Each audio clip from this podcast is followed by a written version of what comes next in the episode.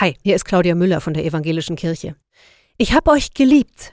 Das lässt Gott in der Bibel seinen Menschen ausrichten. In meinen Ohren klingt es irgendwie nach Beziehungsende. Als würden Menschen ihre Sachen packen und bei Gott ausziehen und Gott ruft, aber Moment, ich hab euch geliebt. Es kommt bei mir gelegentlich vor, dass ich beginne, meine Sachen zu packen, um bei Gott auszuziehen. Ich schimpf dann. Da hoffe ich auf deine Hilfe und deine Kraft, Gott, und am Ende liegt's doch wieder an mir. Woran merke ich denn, dass du mich liebst? Eine Antwort auf meine Frage steckt in dieser Anekdote.